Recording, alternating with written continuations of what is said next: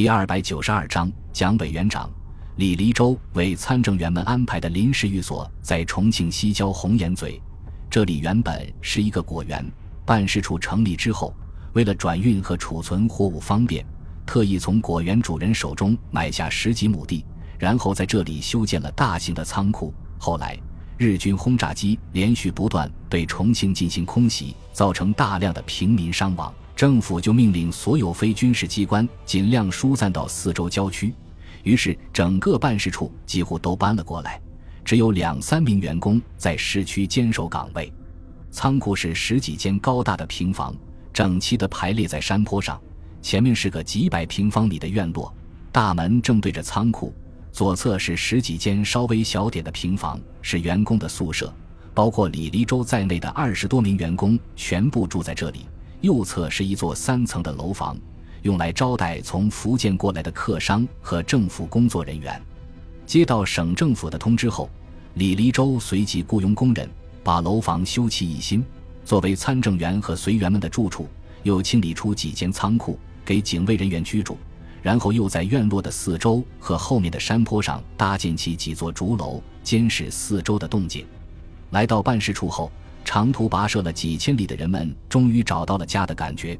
体质较弱的人当即倒在床上呼呼大睡，体质较好的则好奇地四处走动，这里看看，那里瞧瞧。刘汉忠和杨英杰则忙忙碌碌地布置保卫工作。机要参谋指挥部下把电台搬到三楼，开始调教信号。孙百里等人刚刚安顿下来没有多久，远处就传来汽车马达的嗡嗡声，由远及近，越来越大。最后在大门口戛然而止，紧接着，一名卫士快步跑了进来，大声说道：“报告军长，委员长是从士林少校来访。”孙百里急忙说道：“有请。”然后和杜周南相视一笑：“来得真快呀！”说完之后，整整军服，大步迎了出去。李黎州苦笑着对杜周南说道：“重庆有什么风吹草动，绝对瞒不过咱们这位委员长的。”何况咱们这么大的阵仗，杜周南微笑着说道：“咱们是光明正大过来出席会议的，不会有什么事情的。我想，可能委员长想请百里吃顿饭吧。”随即哈哈大笑起来。没过多久，孙百里就大步流星地走了进来，对杜周南说道：“杜先生，委员长请我过去吃饭，你们不用等我了。”杜周南急忙嘱咐道：“饭可以吃，话可不要乱说呀。不管他问什么。”你都不要轻易表态，你代表的可是福建、江西、广东三省民众的利益啊！虽然不是鸿门宴，但是明争暗斗肯定是免不了的。杜周南担心孙百里一时冲动站错了队，后面的会议就会非常被动。孙百里郑重其事地点了点头，安慰道：“我肯定会小心的。”然后笑着说道：“我现在的心情真是如临深渊，如履薄冰呀。”接着转身准备离去，李黎州看了看孙百里，又看了看杜周南，着急地问道：“杜先生，要不要带几个警卫？”杜周南连忙摆手说道：“用不着，用不着。”孙百里笑着解释道：“如果老蒋要动我的话，带多少警卫都没有用。再说上峰召见下属，带警卫显得咱们太多心了。”说完之后，孙百里用最快的速度换了套崭新的军服。然后向院门口走去，杜周南和李黎周不由自主地走出房门，随即听见汽车发动的声音，然后渐渐远去，消失在远处的空气中。这时候，院子里面的人们已经听到了消息，纷纷走到院门外，向着汽车远去的方向眺望着，久久不愿散去。汽车在摩托车队的拱卫下穿街过巷，最后在黄山的蒋公馆门口停了下来。随行的侍从官飞快跳下汽车。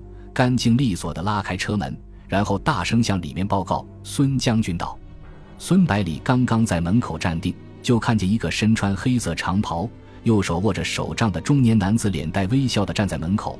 他的身材高瘦，一双炯炯有神的眼睛深深地陷进眼窝里面，眼眶因为睡眠不足而略微有些发黑，颧骨微微隆起，使长长的脸颊显得格外消瘦。高挺的鼻子下面蓄着浓密的短须。下巴高傲的向前微微挑起，显露出倔强的个性。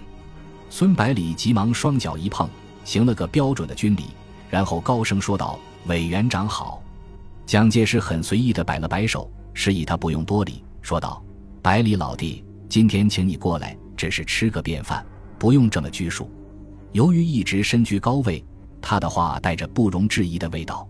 说完之后，把身子一侧，做出邀请的姿势，然后和孙百里肩并肩走了进去。因为饭菜还没有准备好，蒋介石先把孙百里让到客厅里面落座之后，蒋介石双手握着手杖。身体微微前倾，凝神打量着孙百里，连连点头，说道：“没想到你居然这么年轻，真是后生可畏啊！”孙百里谦虚地说道：“哪里哪里，全靠委员长栽培。委员长在我这个年纪的时候，已经是名闻天下的黄埔军校的校长了，百里是望尘莫及呀。”蒋介石最得意的职位莫过于黄埔军校的校长，因为他后面的机遇全是由此而起。孙百里不失时机的轻轻拍上一下，使他心情大悦，微笑着点了点头。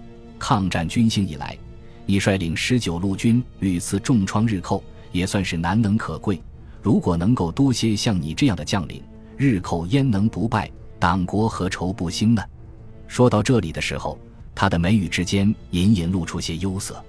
孙百里说道：“陈诚将军和薛岳将军在长江两岸屡次击退日军的进攻。”保障大后方的安全，相形之下，我们第四战区的战绩实在算不得什么。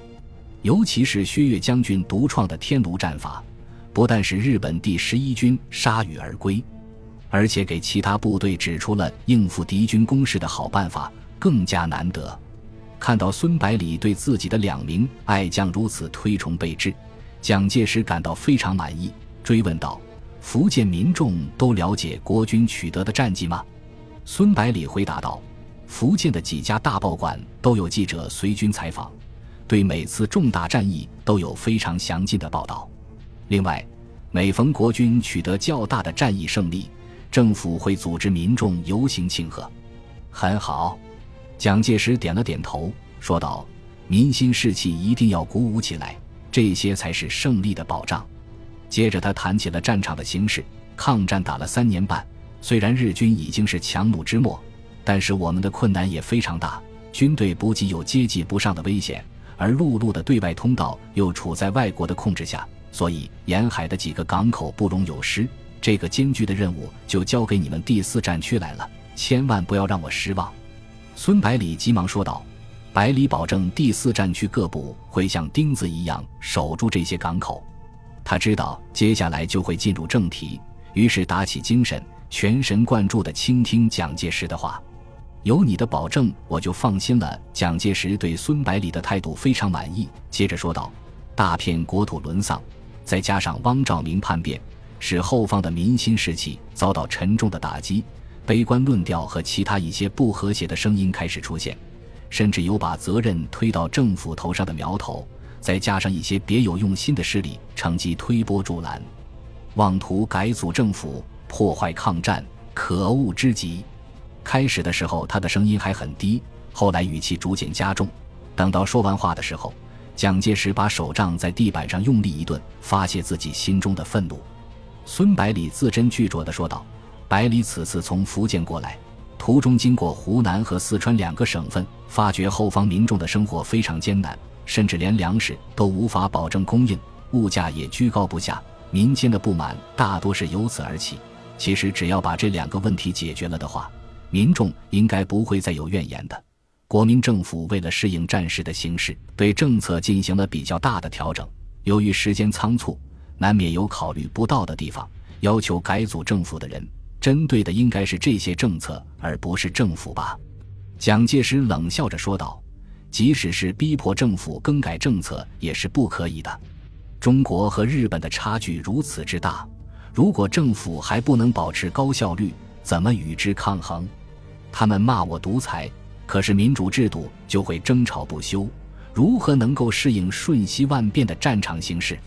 你我都是军人出身，应该有比较深的体会。只有采用一个政党、一个领袖、一个政府，才能最大限度地利用中国的人力物力，最终取得抗战的胜利。孙百里知道，蒋介石因为在权力的顶峰待得太久。无论如何，也不能容忍任何人对其权力的挑战。再加上受传统思想的影响，对于上下尊卑非常看重，更加难以接受这种自下而上的要求。孙百里内心深处非常不认同蒋介石这种独裁的统治方式，于是试探着说道：“委员长，加强中央政府的权力倒是无可厚非，但是也要适当的让民众享受民主，只要不会影响抗战大局就可以了。另外，也只有这样才能够让民众从心底里拥护政府，自发的把力量凝聚起来参与抗战。”这种力量远远比单纯被日军的暴行激发出来的力量要有用的多。蒋介石的眉头轻轻抖动了一下，脸上的笑容逐渐凝固，用犀利的眼神盯着孙百里，沉声问道：“这么说你是支持他们的喽？”孙百里解释道：“我们国家的情况比较特殊，即使在抗战爆发前也没有实现真正意义上的统一，所以才会有这么多的地方势力和党派存在。”而国民政府的政策是不承认其他党派的存在，这样就不能够团结一切抗日的力量。如果不让民众切实体会到国民政府的好处，他们就会把我们与以前的军阀相提并论，怎么可能真心拥护呢？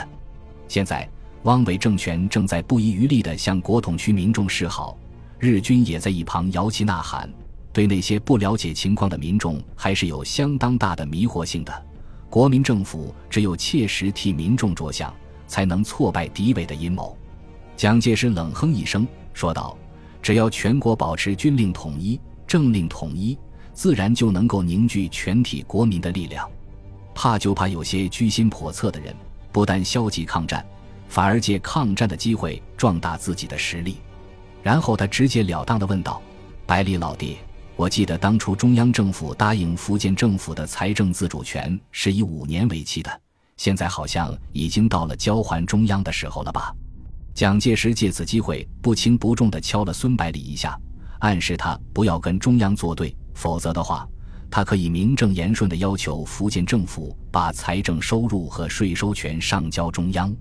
孙百里早已经考虑过这个问题，故而丝毫不为所动。福建政府的财政和税收权，我会在参政会议上给委员长和参政员们一个交代的。蒋介石看到孙百里的态度坚决，就没有继续这个话题，而是和他探讨起战场的形势来。半个小时之后，侍从军官过来报告说饭菜已经准备好了，于是蒋介石就和孙百里到餐厅去共进晚餐。长长的方桌上面整齐地摆放着四盘菜，一盘是豆腐。一盘煮的稀烂的豆子，一条鱼和一盘青菜。蒋介石和孙百里的面前各摆放着一副碗筷。